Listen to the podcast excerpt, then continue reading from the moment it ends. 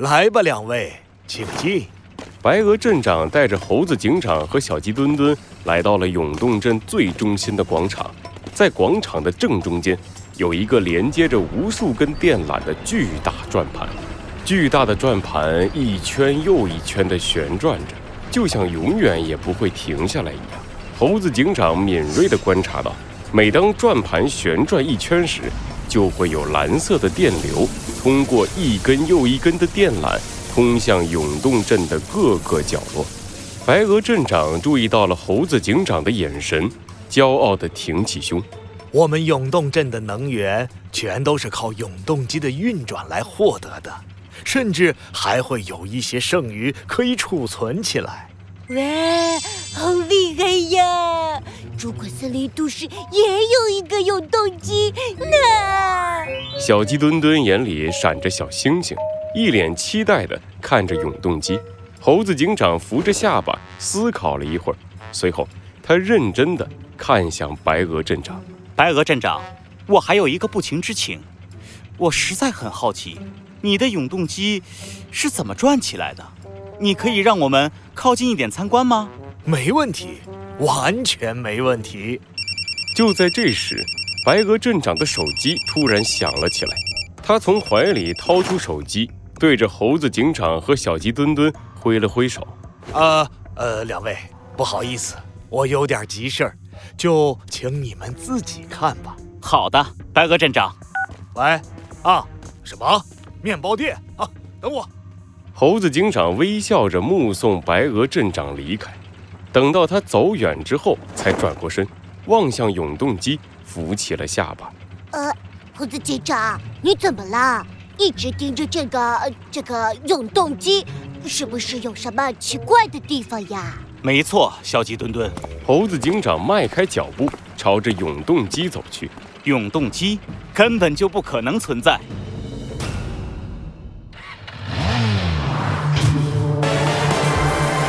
罪恶藏在谜题之下，真相就在推理之后。猴子警长探案记。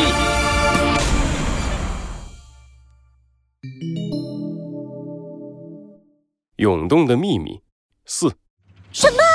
永动机不存在？这是怎么回事？小鸡墩墩跟在猴子警长的身后，一脸震惊地看着猴子警长。这这个永动机不是就在我们眼前吗？它确实在不停地转呀。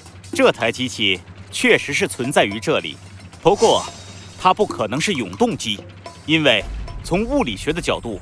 永动机是根本没法发明出来的啊！这是怎么回事啊？猴子警长伸出手，一边仔细的在永动机上摸索着，一边回答小鸡墩墩的问题。按照能量守恒定律，能量既不会凭空消失，也不会凭空产生，而永动机恰恰违反了这一原理。它在没有任何能量输入的情况下，却能源源不断的输出能量。这是违反了我们这个世界物理法则的事。原原来如此，小鸡墩墩似懂非懂的点了点头。可是猴子警长的眉头却越皱越紧。明明应该是不可能的事，可是可是什么？猴子警长？可是这台机器却真的做到了。什么？小鸡墩墩疑惑地看着不断旋转的大转盘。猴子警长扶起了自己的下巴。我仔仔细细地检查了一遍这台永动机，确实没有发现有任何能量输入这台机器，反倒是它可以源源不断地输出电力。猴子警长又凑近了一点，想更加仔细地观察一下永动机的构造，却听见身后响起了一阵急促的脚步声：“快快快快快！有人闹事哦！快快快，快去帮忙！闹事！”猴子警长疑惑地转过头，看见一堆动物从他身边急匆匆地跑过。猴子警长和小鸡墩墩对视了一眼，不约而同地点了点头。走，我们去看看。等猴子警长和小鸡墩墩抵达案发现场的时候，围观的动物们已经散开了。白鹅镇长站在一家商店的门口，指挥着几个动物收拾着地上的残渣碎片。白鹅镇长，这里出什么事了？猴子警长和小鸡墩墩走到了白鹅镇长的身边。白鹅镇长一看到他们来了，马上露出了笑容。啊，呃呃，其实没什么事，就是刚才有个动物跑到面包店这边来，一下子吃了好多面包，嘿，结果他不给钱。哇，那就好。猴子警长下意识地环视案发现场，这是一家面包店，店里摆放着各种各样好看的面包，还有一台大空调，不间断地向外吹着冷气，来保证面包的新鲜度。让猴子警长有些疑惑的是，店里的面包有许多都被咬上了一口。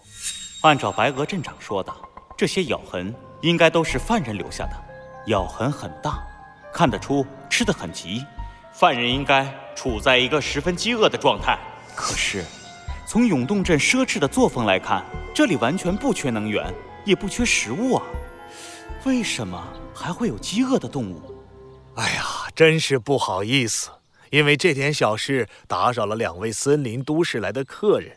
两位应该参观完了我们这边的永动机，怎么样啊？有什么感想？说实话，真的是非常神奇。猴子警长发出了一声感叹，白鹅镇长得意洋洋地拍了拍猴子警长的肩膀：“是吧？厉害吧？不过现在我帮了你们一个忙，我也希望你们可以帮我一个忙。嗯，什么忙？白鹅镇长，放心，这个忙绝对不会让你们为难，而且可以说，这个忙其实也是在帮你们自己。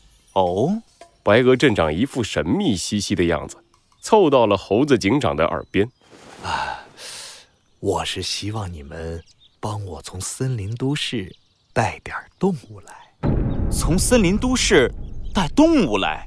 猴子警长疑惑地看着白鹅镇长，白鹅镇长认真地点了点头：“没错，你们也看到了，永动镇的居民并不算多。”还可以容纳一些动物，对于现在压力很大的森林都市来说，应该是一件好事吧？啊，确实是这样，没错。